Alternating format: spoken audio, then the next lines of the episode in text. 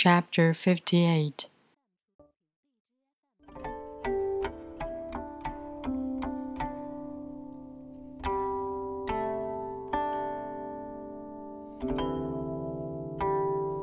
If a country is governed with tolerance, the people are comfortable and honest. If a country is governed with repression, the people are depressed and crafty.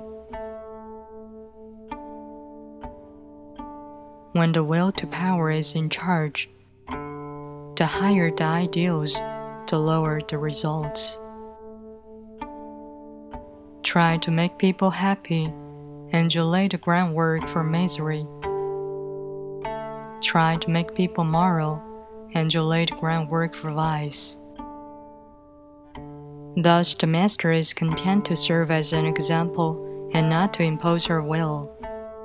She is pointed but doesn't pierce, straightforward but supple, radiant but easy on the eyes.